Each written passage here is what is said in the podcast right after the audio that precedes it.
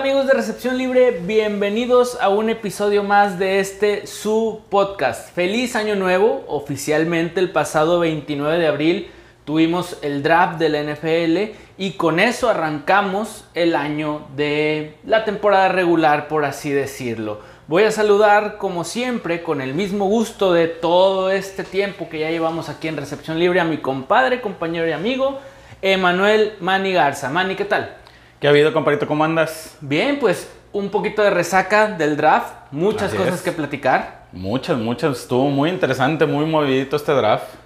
Sí, este, teníamos a un corresponsal en el estado de Utah, en Estados Unidos, que nos tenía más de cerca información.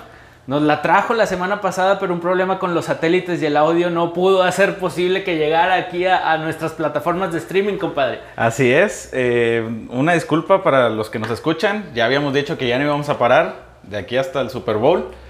Pero ahí el técnico de audio, porque sí grabamos el episodio la semana pasada, antes del, draft, pero tenemos un técnico de audio muy balín, muy chafón. Y Es- pues se le perdió el audio, entonces ya no lo pudimos subir. Nuestro pasante de, de audio no cumplió ahí con el trabajo requerido, entonces, pero bueno, estamos ni crean aquí. que fue Vico, ni crean. Estamos aquí una semana después este, para platicar todo lo que sucedió la semana pasada y algún otro detalle que ha transcurrido a lo largo de los días después de este draft eh, también. Continúa la novela Aaron Rodgers, Manny. Así es, todavía.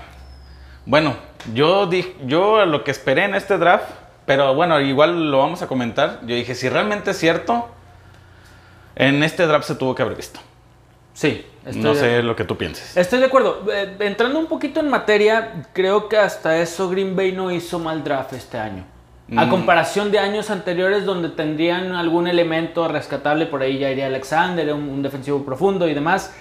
Creo que este año hace un draft bastante decente. De decente para abajo, o sea, yo he visto este, varios lugares donde han puesto los peores draft y Green Bay está entre los, los peores cinco. Yo, yo quiero diferir un poco tomando o comparando a Green Bay con draft en años anteriores. Ah, bueno, la zurrada del año pasado es, una, es otra cosa. Bueno, claro, tomando de referencia eso, creo que Green Bay mejora sustancialmente lo que hizo en el draft este año. Comparándolo con el resto de las franquicias, probablemente sí no fue tan, tan... o no fue de la calidad como sus aficionados lo esperaban, pero insisto, si lo comparas con años anteriores, se desenvolvieron mejor Sí, que sí, los sí, últimos definitivo. fácilmente tal vez cinco años del draft de, de Green Bay. Y pareciera que eso pudiese tener un poco contento a Aaron Rodgers, pero también lo que dicen muchos reporteros y reportajes, noticias y demás, es que parece ser que la relación ya está rota y ni un buen draft pudiera salvar esta situación. Así es, ahí salen noticias que dicen que Green Bay, perdóname, Aaron Rodgers regresa a Green Bay siempre y cuando corran al gerente general. Ya para mí son demasiadas chiflazones. Es, eso, sí, se sale mucho del contexto de, de- de hacer equipo, de lo que representa una institución de las más antiguas, como son los empacadores de Green Bay, de las de más tradición, pero creo yo también de las de más valores dentro de, de- de la liga. Entonces ya contrasta mucho este comportamiento con lo que se busca como institución, como franquicia hacer para, para Green Bay. Va a continuar la novela, Sí, sí, sí. sigan pendientes de lo que de lo que pudiese suceder se los vamos a estar reportando en nuestras redes sociales nuestro corresponsal al cual le mandamos un saludo desde desde esta trinchera el día de hoy nuestro corresponsal Isaac Javier Rosas el pollo eh, va a estar con nosotros seguramente durante los próximos episodios platicándonos cómo se vivió el draft allá del otro lado del charco en Estados Unidos y sus impresiones también, sobre todo con sus Broncos de Denver que han sido tema de conversación también. Entonces, previo al draft hicieron el movimiento con Teddy Bridgewater y bueno, ahí está bastante interesante la cosa con los Broncos. Pero bueno, entramos en materia. El episodio de hoy es la resaca que nos dejó el draft ya unos días, ya prácticamente a una semana del draft. Eh, creo que hubo cosas bastante interesantes, cosas sorpresivas también desde mi punto Sí, de vista. definitivo. Vamos a analizar primordialmente los primeros 32 movimientos, lo que nos alcance el tiempo, pero vamos a enfocarnos en los más destacados, si te parece, Manny. Así es. Eh, el primero, si quieres, lo arra- arrancamos de una vez en materia con, con lo que fue el draft. Me parece muy bien. Pues el primero, Y más cantado no se podía, ya sabíamos, los Jaguares eligen al coreback de Clemson, Trevor Lawrence. ¿Se veía venir? Sí, yo creo que, o sea, ya Lawrence por eso ni fue, yo creo. Ah, ya estoy acá. güey. O sea, Seguramente, seguramente. Por ahí en este audio perdido que tuvimos, eh, mencionábamos que incluso eh, Lawrence ya estaba involucrado con la comunidad, haciendo Ujú. labor social y demás. eh, previo a que lo seleccionara Jacksonville, era prácticamente evidente. Por ahí, sí, ya nada más que, lo, que lo anunciaran. güey. por ahí había rumores que probablemente Fields de Ohio State le podía ganar el, el puesto, entre algunos otros que por ahí se colocaron en otros equipos. Pero la realidad es que Trevor Lawrence iba a ser el primer pick este año en, en el draft. Lo tenían los Jaguares, lo hacen válido. Definitivamente viene a quitarle el puesto titular a Gardner Minshew. Sí, por mucho, claro. no que sí. hay duda en eso. El día de ayer en nuestras redes sociales publicamos la primer foto oficial con el uniforme, el número 16 característico de, de este jugador, eh, ya enfundado en, en- en el jersey, en la indumentaria de los jaguares de Jacksonville. Manny, la ofensiva que le armaron a Lawrence los jaguares de Jacksonville no es poca cosa, ¿eh? Así, así es, no es poca cosa. O sea, tiene tres corredores excelentes, como es James Robinson, que fue la revelación del año pasado. Lo mejor que tuvo Jaguares el año pasado. Carlos Hyde, procedente de, de Seattle, y una nueva adquisición que también se dio en este mismo ¿Draft? en este mismo draft, en esta misma ronda, que es Travis Etienne. Sí, también muy muy bueno. Y por aire, por ahí sigue DJ Shark, por ahí en el mapa. Así es, DJ Shark, tiene Marvin Jones, que viene de, De Detroit. de Detroit, la Vizca Chanel, o sea, entonces Buena está muy incorporación armado. esta de Marvin Jones. Le va a quitar algo de peso a DJ Shark, que cargaba con todo el juego aéreo prácticamente de estos jaguares. Y la llegada de Marvin Jones va a desahogar un poquito esto. No hubo, no hubo pierde. Jacksonville hace valer su posición número uno en el draft. Y creo que con un muy buen pick, que era lo esperado. Claro, así es. El pick número 2, que lo perdieron prácticamente en la recta final, si En los últimos juegos, en los es. últimos juegos los Jets de Nueva York lo perdieron ganando algunos partidos, eso Así hay que mencionarlo, esa competitividad que hay en, en la liga. Los Jets toman a Zach Wilson, Manny, otro Así es. coreback. ¿Qué te parece este, este pick? Pues mira, yo la verdad te estoy sincero, le soy sincero a todos. Yo no lo traía mucho en el radar. Yo porque de colegial no es no veo mucho. Estuve viendo las finales y sobre todo me enfoqué mucho en la final de Cle- perdón, creo que fue semifinal Clemson contra Ohio, Ohio State, sí, es correcto. en donde se, se enfrentaron Lawrence con Justin Fields.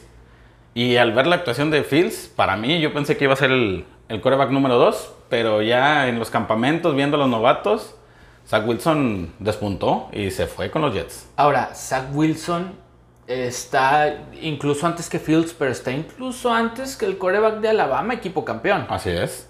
Que ya mucho. vamos a, vamos a llegar también a ese que me parece buen pick.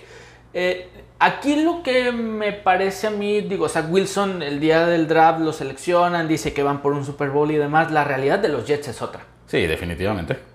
Sí creo, y como tú dices tú, en el, eh, como dices tú, perdóname, en el campamento, sí muestra mejores cosas que las que vino mostrando Darnold en sus campamentos, en su colegial, en la misma NFL. Creo que es mejor elemento que Darnold. Tú sabes que Darnold, pues, no es santo de mi devoción. Así es. Ya se fue a Carolina, bien por los Jets en ese punto. Pero eh, no creo que Zach Wilson por sí solo sea la solución. Estos Jets necesitan muchísima reestructuración, maní. ¿Quién tienen por aire? Braxton Berrios. Así es. ¿Quién más te suena por ahí? Acaba de llegar también Corey Davis. Por aire realmente no tiene muchos, muchos nombres. Ni por tierra. Tal vez el ex eh, Falcon de Atlanta, Tevin Coleman. Así es, bueno, eh, la nueva incorporación que fue, creo que selección do- eh, en segunda ronda, el Aya Moore, Ah, bueno, sí, esta otra selección, pero, pero. también sigue siendo novato. Por tierra está eh, Tevin Coleman, Muchas cosas que arreglar antes de. Antes. Lamical Perrine, o sea, no. No son hombres que te representen algo. Así es. Ni como super jugadores, ni siquiera algunos como jugadores cumplidores, man. Así es. Entonces, con todo y la incorporación de Zach Wilson, coreback de BYU, los Jets van a andar deambulando por la parte baja de la tabla en, en su división y en general, Y en en general, la liga así el es. próximo año. Pasamos al pick número 3, man, y que este es de los buenos para analizar. Así es. En el tercer pick, los 49 de San Francisco se llevan a Trey Lance. Aquí es donde yo dije, si realmente lo que ahorita estamos platicando de, de Aaron Rodgers hubiera sido verdad, aquí yo creo que pudo haber cambiado el, el, El pick. el pick, haber subido Green Bay para buscar ya sea a Trey Lance o a Justin Fields. Pero no se dio y entonces yo creo que será otra cosa. Bueno, esa es otra historia. Es otra historia. Aquí me enfoco mucho al tema exclusivo de los 49ers. El equipo de San Francisco, Manny, tienes un buen pick que lo obtuviste mediante algunos cambios, cambios, y demás. O sea, buscaste subir. A estas alturas todavía el coreback de Ohio Fields, el coreback de Alabama, estaban libres. Y en mi muy personal punto de vista son mejores que Trey Lance, el coreback procedente de eh, Dakota del Norte. Mira, Justin Fields para mí sí. Trey Lance te deja tu, su... Sí. Perdóname, no Trey Lance. Este, Mac Jones de Alabama te deja su... Sí, su- me deja muchas dudas. Así es. Pero bueno, ah, vamos a enfocarnos entonces en Fields. Si tienes esta posición y no lo habían seleccionado, ¿no era más lógico ir por Fields que ir por Trey Lance de Dakota? Eh, no lo sé, Manny. Podría ser, pero mire, ya había habido muchas especulaciones. Y de hecho, en las apuestas de casino pagaba mucho si tú apostabas que Justin Fields se iba con, con San Francisco en el pick 3. Lo cual lo hacía prácticamente imposible. Así es. Ahora, también no, no es un secreto que el mismo coach eh, Kyle Shanahan Ujú. ya no quiere los servicios de Jimmy Garoppolo. Sí, no. O sea, Por algo ahí- ahí fueron va a y, estar- y apostaron tanto para ir por este pick y en, en concreto por un coreback. Sí, bueno, al menos a mí nunca se me hizo un coreback.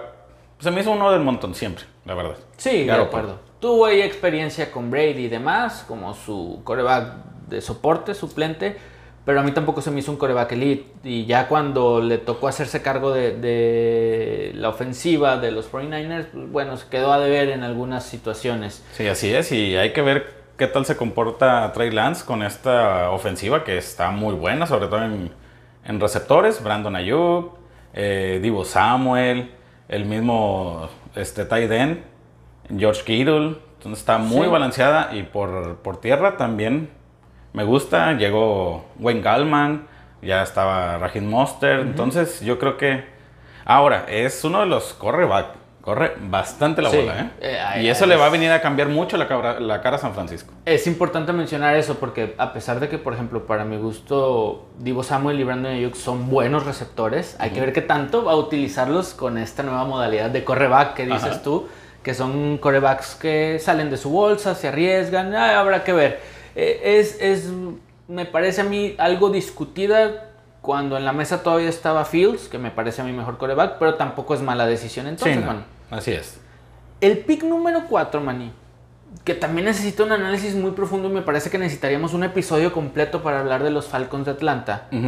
Toman, yo creo que el mejor tight end que hubo en, en colegial el año pasado. Sí, definitivo. Yo creo que el único. El no sé si por ahí se fueron otros en, ya en las últimas rondas, pero digo, para que un end se haya ido en, en cuarta ronda, Cuarto o, pick perdón, global. cuarto, cuarto pick global, discúlpame, habla, da mucho que decir, ¿eh? Creo que es récord, Manny, ¿eh? Ujú. Ni Travis Kelsey, ni George Kittle, ni ninguno que haya sido seleccionado de los grandes alas cerradas habían estado en cuarto pick global.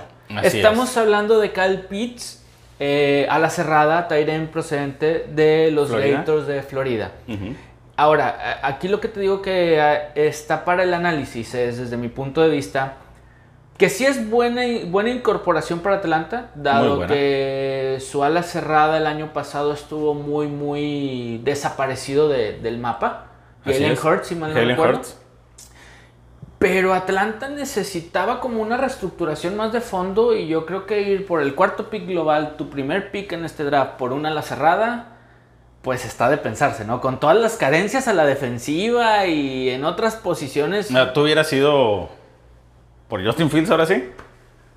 Bueno, es que- Pensando en, en que Matt Ryan ya nada más no. ¿Cuánto Yo creo que ahí le siguen dando la confianza a Matt Ryan. Volvemos a lo mismo. Yo creo que Ryan no es tan malo. La temporada pasada fueron mucho más. O sea, perdieron 12 juegos. Pero para mí fue más la defensiva. Y de esos 12 se les fueron tal vez 3 o 4 en los últimos minutos. Sí, Si sí, hubieran, hubiera mejorado el récord, no para clasificar a postemporada, pero sí para que no se viera tan feo en el, en el score final. Ahora, yo insisto, no hubiese ido por un tight end siendo Atlanta. A lo mejor tal vez un defensivo, alguien que proteja más a Matt Ryan, porque también le pegaron bastante el año pasado. Eh, tal vez, si querías un ofensivo, tal vez un running back que haga ahí algo de sombra. No lo sé, no lo sé. Pero bien, no es mal jugador este end. Sí, no, no. Lo- Es buenísimo. y se hablaba en muchos mock draft que Atlanta iba a ir por él, como que ya estaba decidido. Ujú. Pero te digo, lo de los Falcons se, se presta más para el análisis. Como lo hemos dicho en otros episodios, creo que es algo ya mental. Mm, Sí, pero, Pero- yo creo que ya es- debe de ser temporada nueva, borrón y cuenta nueva. Debería de ser así. Pero tienen desde el Super Bowl que perdieron contra los Patriotas después de la ventaja del 28 a 3. Que no se recuperan. No han hecho borrón y cuenta nueva, creo yo, Manny. Pues sí, sí han batallado, pero ya, yo creo que ya es, es buen momento. Resumen de este cuarto pick. Buena incorporación. Bueno, muy bueno. pero tal vez Atlanta necesitaba como que ir más a fondo en sus necesidades, creo yo. No me voy a quitar esa piedrita del zapato desde mi punto de vista. El quinto pick, man, y ahí lo traes, Así es. es de lo mejorcito, creo yo. Los Cincinnati Bengals se van por el wide receiver Jamar Chase, procedente de LSU, en este quinto pick. Tú dices que es de lo mejor. Sí, claro. Es el, yo creo que el mejor eh, receptor disponible que había, independientemente de Davonta. Trofeo Heisman, De Davonta Smith. que había sido el trofeo Heisman, ¿eh? Ahora, aquí hay algo importante que señalar y seguramente los Bengals se apoyaron mucho, el, el- el- el coach, gerencia y demás, todo este comité que hacen previo a los draft y durante el draft, que eh, Jamar Chase viene del SU, Sí, sí, sí. se reencuentra con Joe Burrow que viene, viene del SU también. Entonces creo que ahí el reencuentro puede ser explosivo para las aspiraciones ofensivas de los Bengals, que también es un trabuco defensivo que tienen que mejorar, pero por lo menos aquí ya se ve un poquito espectacular y acuérdate que salió el veteranazo AJ Green, Sí, sí, sí. que entre que estaba y no estaba, pero Sí, a para mí cuentas, estaba. nominalmente era un receptor abierto que te deshiciste y lo recuperaste en tu primer pick. Yo no digo que no, no haya sido un buen pick, sino que, digo, viste cómo trapearon a Joe Burro la temporada pasada y discúlpame, yo creo que la primordial que ocupaban era línea. Sí, estoy de acuerdo.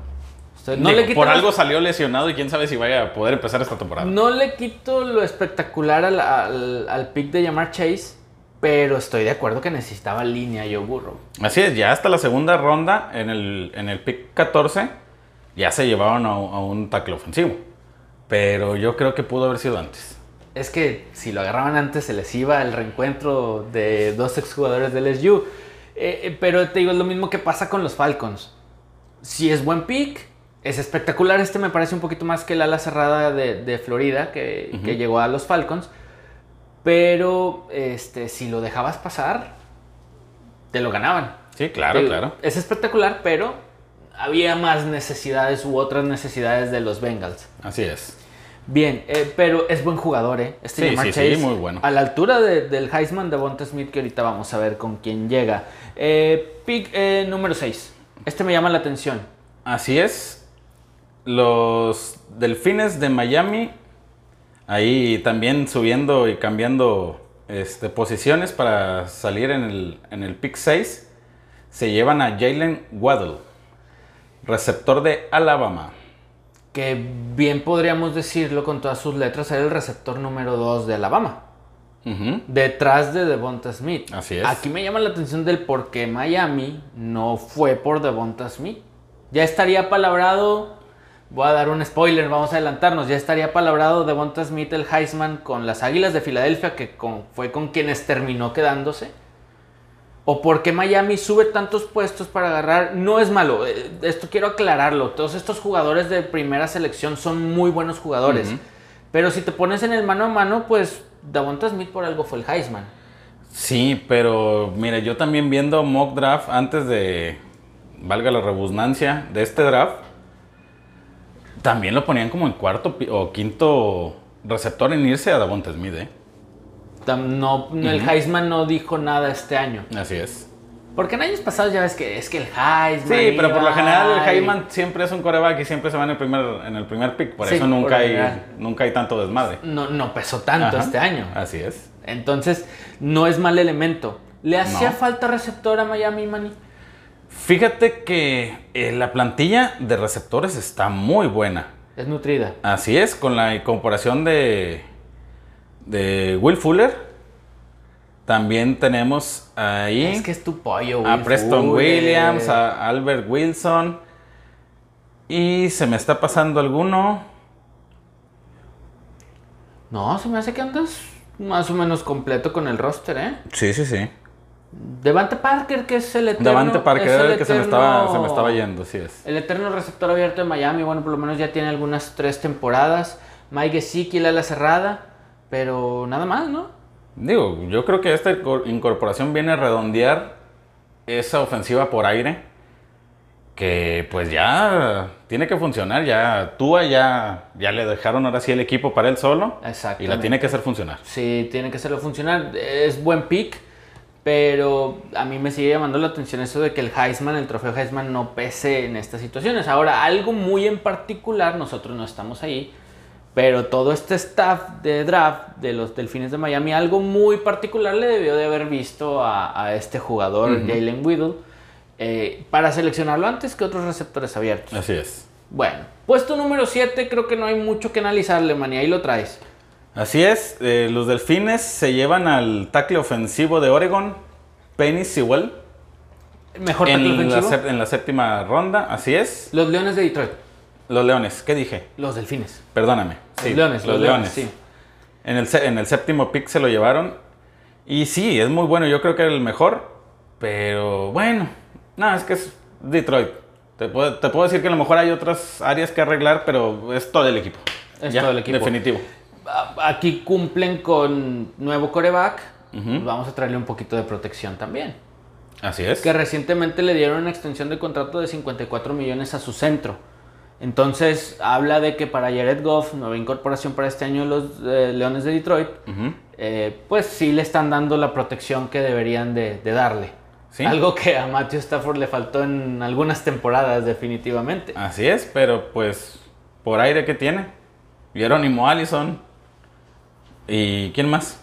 Pues se le fue lo mejorcito. Tyrell Williams, que viene de, de los Raiders. Se le fue ¿no? Marvin Jones y Kenny Golady. Así es. Tiene por, por tierra, que tiene de Andre Swift. Y a Jamal Williams, que viene también de Green Bay. Green pero Bay. hasta ahí. Sí. O sea, Sí, sí, sí. No, tiene, no va a tener muchas armas Goff. A lo mejor se le va a reventar esta temporada, pero ¿con qué armas? No, si Es no difícil. tienes con quién, claro, está difícil. Ese fue el puesto número 7. El puesto número 8, Manny. Lo tuvieron las Panteras, Panteras de, de Carolina. Carolina. Ujú. JC Horn, cornerback. ¿De South Carolina? Del sur de Carolina. De Carolina. Eh, me parece buena incorporación para los Panthers, pero en general el manejo de los Panthers en esta temporada baja, draft, inicio de año nuevo, no me ha gustado. Y yo creo que la principal razón es que está Sam Darnold Es lo ahí. que te iba a decir. Vas, vas sobre Sam Darnold. tú. Ahora, JC Horn no es mal defensivo tampoco. No. Tal vez no muy vistoso. Me parece pronto para haberlo seleccionado en un octavo pick global. Pero algo va a mostrar. Y algo le va a ayudar a la defensiva de Carolina que no anduvo nada bien el año pasado. Así es. Pero si te pones a pensar, fue el primer corner en irse. Entonces, Sí. algo le vieron. Creo que se lo quitaron a, a los, a los vaqueros. Que Sí, que lo la andaban, lo andaban buscando. Porque si te pones a pensar, o sea, ofensivamente, ahí sí yo le doy más la razón. Quitando a Sam Darnold. Gracias. Digo, por tierra ya sabemos que tienen a Christian McCaffrey. Por aire tienen a Robbie Anderson. Tienen a DJ Moore. O sea, tiene buenas armas. Se les confiables. fue Corti Samuel. Así es, se fue. Se les fue, pero bien, está la ofensiva, digamos que como establecido el equipo. A la defensiva sí necesitaban renovar y, y le- te digo, tal vez para un 8 global se me hace muy alto, pero para las necesidades de Carolina me parece buena elección. Así es. Y hablando de corners, en el pick número 9, Patrick Surtain segundo, corner de Alabama, se va a los Broncos de Denver. A los Broncos, así es. Y en ese momento le quitaron su segunda opción a Los vaqueros. Los. Sí, que andaban buscando defensiva profunda eh, a como diera lugar. Que falta les hizo el año pasado es. también. Eh, en el pick número 10, ahora sí, por fin se va Devonta Smith, ganador del trofeo Heisman, a, eh, de Alabama, procedente de Alabama, a las Águilas de Filadelfia. Así es, y fue ahí en ese cambio de picks que, que tenía, porque el 10 era Dallas. Sí. Ahí se, se dio el cambio con las Águilas de Filadelfia para que Filadelfia se fuera por, un, por este wide receiver, el ganador del trofeo Heisman. Entre rivales de división. Así es, algo se tuvieron a ver que llevado. Digo, igual este Dallas no, no ocupaba un receptor y, y, pues las Águilas sí ocupan. Sí, sí lo ocupaban. Bastante, sí, sí, verdad. sí lo ocupaban. Este... Va a ser una buena comparación. Vamos a ver qué tal se desenvuelve con, con su coreback. Sí, vamos a ver cómo les va. Que el año pasado las Águilas fueron de lo más decepcionante. No pintaba que fueran tan decepcionantes, pero sí les faltó. Les faltó Así es, con su coreback Jalen Hurts. Jalen Hurts, exactamente. Que va para su segundo año. Apenas el, el- el primer año que va a iniciar como coreback titular. Así que sentó a Carson Wentz. Sentó, corrió, ya no sabemos ni cómo estuvo la historia con las Águilas, pero bien. Eh, en el puesto número 11, que también fue ahí alguna serie de cambios que me llama bastante la atención, también por fin salió Justin Fields, coreback de Ohio State, y se va a los Osos de Chicago, Manny. Pues mira, para mí el movimiento de, de los osos fue muy bueno. Y sorpresivo. Muy sorpresivo. Yo creo que ni los mismos aficionados de, de los osos se la esperaban. Pero, están contentos. Ah, sí, uf. si estuviera en mi equipo, yo también estuviera contento, la verdad. Yo creo, mira, y también ahí se escuchó mucho que Justin Fields bajó mucho en las rondas, en los picks, discúlpame, porque se hablaba que él padece mucho de problemas de, de ataques epilépticos. Ok. Y yo creo que entonces eso fue lo que muchos equipos a lo mejor le sacaron un poquito, pero llegó Chicago y dijo, pues, mira, si en el, en, el, en el pick 11 me lo llevo, préstamelo. Aún así, siguen defendiendo la postura de que el coreback inicial es Andy Dalton. Así es, yo también pienso, pienso lo mismo. El- la temporada la va a iniciar Andy Dalton y para mitad de la temporada o antes ya vamos a estar viendo a Justin Fields en el campo. Es probable, es probable, porque Andy Dalton creo que tuvo su oportunidad en Bengals, en Dallas, Dallas. la va a tener en Chicago y parece ser que pues nunca dio el estirón requerido. Sí, y por lo menos darle el criterio de la duda, el beneficio de la duda a Justin Fields, pues yo creo que va a suceder como dices tú. Eh, sorpresivo, pero muy buen Muy pick de, sorpres- de- Así es. de Chicago. Y la verdad es que viene a, yo creo que a callarle bocas a estos dos corebacks ya veteranos, o sea, tanto Andy Sí. Dalton como Nick Foles. Que o sea, no me ponen se a trabajar, confíen, así es. Exactamente, que no se confíen. O sea, me ponen a trabajar o en un pestañean y Justin Fields les quita la, la titularidad, pero fácil se lo, se lo Bien, digo. porque luego viene fuerte. Voy a dar algunos un poquito más rápido, Manny. Pick número 12, Micah, Micah Parsons, bien linebacker de Penn State, que llega a Dallas. Refuerzo defensivo que me parece bastante prudente para Dallas. Rashawn Slater, tackle ofensivo de Northwestern, llega a los Chargers de Los Ángeles. Protección para Justin Herbert, que vaya lo que le hace falta, lo ocupa eh, y que tiene buenas capacidades, ya lo demostró el año pasado. Eh, Elijah Vera Tucker, pick 14 global, tackle ofensivo, que se llevan también los, los Jets, ya lo habías mencionado en esta primera misma primera ronda. El 15 podemos detenernos tantito porque nos referimos a Mac Jones, coreback de Alabama, que llega a los Patriotas de Nueva Inglaterra, Sí. que recién renovaban a Cam Newton. Sí, pues lo renovaron por un año. O sea, eso no quiere decir mucho. Mac Jones es su proyecto a largo plazo. ¿Tú crees? Mm, Yo creo que pasa exactamente lo mismo que ahorita que comentamos con los Osos de Chicago. También acaba de llegar Andy Dalton por un año. Pero entonces... No te me duermas, papá, es. porque luego te comen Y el Cam mandado. Newton, pues bueno, ya vimos que realmente no funcionó mucho en, en, esa, en esa ofensiva. Entonces hasta peligro y, Al y lo sientan. contrario, los perjudicó de más. Así, así, así es que yo creo que para mí hasta que no es mucho de mi agrado Mac Jones, aún así haya quedado campeón la, la última Sí, temporada sí, en la colegial, no es mucho de mi agrado, pero mejor que Cam Newton últimamente, Podría ser. fácil, claro que sí. Aparte tiene el corte Brady. Desde Sí. que andan eh, circulando Es- es- memes y demás que tal vez Y es otra cosa, es Belichick lo quiere. es, es coreback de bolsa. Sí. que tanto le gusta a Belichick. Sí, vieja escuela a final de cuentas. así es. Pero por ahí dicen que lo clásico nunca pasa de moda, entonces tal vez mientras sigan existiendo este tipo de, de- de coaches y este tipo de corebacks, no, no vamos a dejar de ver corebacks de bolsa en, en un futuro Sí, cercano. no, no creo.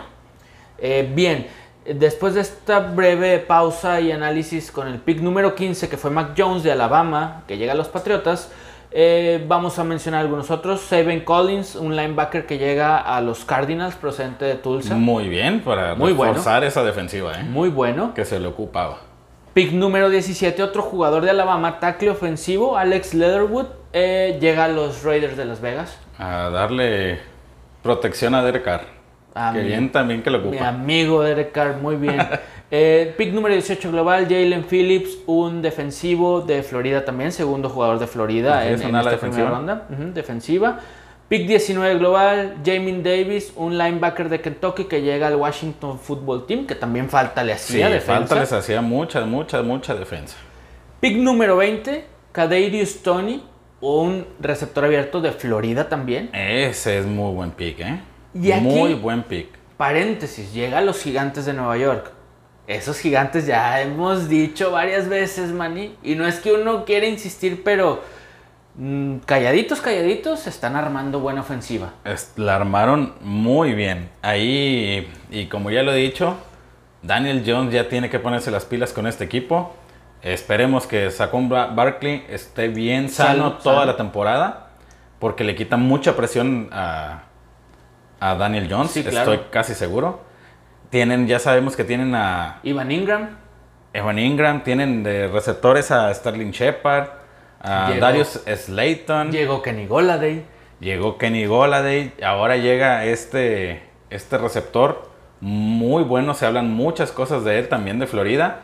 Entonces, ofensivamente van a estar muy, muy, muy bien armados. Y que defensivamente renovaron piezas claves, que ya no se vieron como la defensiva endeble y débil de algunos años previos. La última temporada les faltaba, pero creo que ahí poco a poco han ido como afinando estos puntitos a la defensiva Sí, también. así es. Fíjate que en, en el, en la tercera ronda se llevaron a un corner y en la sexta ronda se llevaron otro corner. Ahí Buscaron empezaron esos- a buscar a ayudarle a la defensiva. Esas piedritas en el zapato que, que les quedaban. Cerramos paréntesis de los gigantes, pero como habíamos dicho, tal vez no este año, Mani, pero tienen un proyecto sólido de aquí a mediano plazo, Así corto es. mediano plazo. Bien por los gigantes. Pick 21 eh, global, y disculpen mi francés, Quiti Payet, defensivo a la defensiva de procente Michigan, llega a los Colts, Ajá. buena incorporación. Caleb Farley, eh, Virginia Tech, corner, llega a los Titanes de Tennessee. Pick 22 global, Así muy es. bueno también. El 23, Christian Darrisaw, también de Virginia Tech, llega a los Vikingos de Minnesota, es un tackle ofensivo. Bien, que los vikingos se habían desprendido de algunos defensivos profundos este, en, previo al draft, entonces por ahí lo podrían acomodar también un poquito como corner, ahí es como plurifuncional también, ¿no? Tackle, es tackle Es ofensivo. tackle. Ah, bien, perfecto. Eh, nos quedamos en el... Sigue el 24, que 24. aquí también yo creo que nos vamos a detener un poquito. Bien, eh, disculpa mi francés nuevamente. Najee Harris, Ajá. running back de Alabama, De otro Alabama. jugador de Alabama, llega a los acereros de Pittsburgh, Manny. Bien, Bien. dices, tenemos que detenernos. Bien, aquí yo creo que se ha escuchado, al menos en los últimos 2, 3 años, que es muy raro que eh, corredores se vayan en primer ronda del sí, draft. sí, sí, sí. Y se lo cuestionaron a, a los gerentes de, de los, de los acereros. Y dijeron, pues por mí piensen lo que quieran. Yo voy por el mejor co- este, corredor que hay disponible y yo me lo voy a llevar. Ya no tengo a James Conner. Y bien, para mí, una excelente adición. No sé si viste mientras estaba en el draft jugadas de él. Es un Derrick Henry chiquito. Sí. La verdad. Sí, sí, sí, sí, sí. Está muy bueno. Y parece ser, y esperemos que así sea, que la va a romper. DVD. DVD para quitarle este, más esa estigma que tuvieron ya la temporada pasada, quieras o no, los, los acereros, de que todo era por aire. Sí. Va a venir a ayudarlos Y a que su poner a era, defender. su invicto era un espejismo Así y es. todo. eh, sí. Va a venir a poner a, a pensar las, a las defensivas. Sí, y obedece sobre todo a que James Conner, running back número uno, se fue a Arizona. Entonces, yo creo que está bien y debe de romperla. Debe de. No es lo usual, pero pues al final de cuentas a Steelers no le importó lo usual. A Steelers lo que yo necesito. Yo lo ocupo y yo me lo llevo. Y véngase. Y creo que sí es el mejor que había disponible. Así es, porque si te vas al siguiente pick, el 26, perdóname, el 25, los Jaguares fueron por otro corredor, el corredor de Clemson, Travis Etienne. Que es el que mencionabas, que viene a reforzar esta ofensiva de los Jaguares que ya está bien armadita. Así es, y otro de los reencuentros, porque ellos dos vienen jugando juntos. en Lawrence sí, Clemson. sí, en Clemson, claro, claro, claro. Y tampoco es malo.